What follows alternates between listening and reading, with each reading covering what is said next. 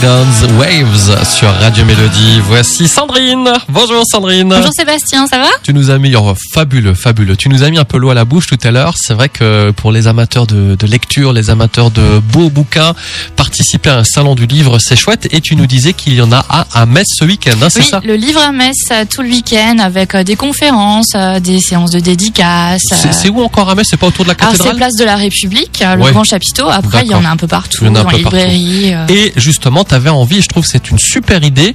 L'un des auteurs sera présent euh, et tu as eu un coup de cœur pour Avec des si et des peut-être. Oui, Karen Ponte, qui en est l'auteur, sera présente sur place au livre à Metz pour notamment dédicacer tous ses ouvrages.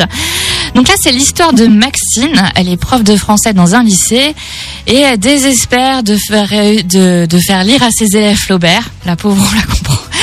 Elle vit en colocation avec une écolo et elle se range souvent chez le dentiste, non pas parce qu'elle a des caries, mais parce que sa sœur tient un cabinet. On est loin de sa vie rêvée parce qu'autrefois, la jeune femme espérait devenir journaliste radio. Ah bah Tu tiens. vois.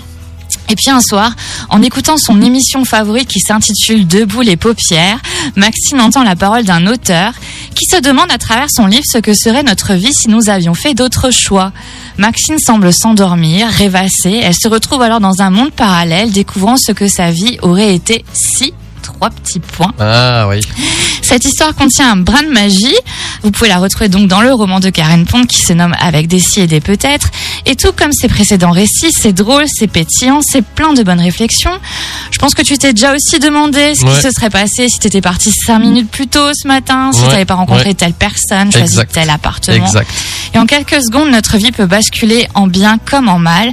Au final, Karen Pont ne fait que souligner que notre vie tient à peu de choses. Ouais, tu vois, dans le même registre, j'avais lu un article sur les rescapés du 11 septembre qui disait que, bah, parce que le, la fille s'était réveillée en retard et qu'elle a dû euh, le ramener en retard à l'école, elle a échappé au 11 Oui, septembre. voilà, ou qu'ils n'ont pas travaillé ce jour-là ou parce qu'il y avait un grand embouteillage et autres. Et c'est vrai que parfois la vie, hein, ça tient à pas grand chose et ça peut nous bouleverser. Et puis, dans- toujours avec des si, toi, je me pose la question, Sandrine, si tu, n'as- si tu ne travaillais pas à la médiathèque, qu'est-ce que tu aurais fait comme autre métier Bah, professionnellement j'aurais bien aimé être journaliste. Ah, et Ouais. travailler à Radio Mélodie moi Bah, peut-être à la exemple, médiathèque. voilà. On peut échanger si tu veux pendant Oh. une semaine. Oh, bah, ça peut être drôle ça. Alors après, je vais te dire, moi quand j'étais petit, tu sais ce qui me passionnait, je, je voulais être chauffeur de bus. Ah ouais. Ah, je te jure, je voulais être chauffeur de bus. Je sais pas, j'avais un- une attirance pour les bus. Je sais pas pourquoi, mais, mais bon, tu sais que ça recrute là en ce moment les chauffeurs de bus. Oui, oui, oui, oui, oui, oui, oui, oui. Alors, Sandrine, merci beaucoup. Sandrine est bibliothécaire à la médiathèque de Sarreguemines. Il y a plein d'animations aussi toujours à la médiathèque et elle tient un blog. Comme dans un livre.fr. Tu reviens jeudi prochain? Eh oui. À, à jeudi prochain. Salut.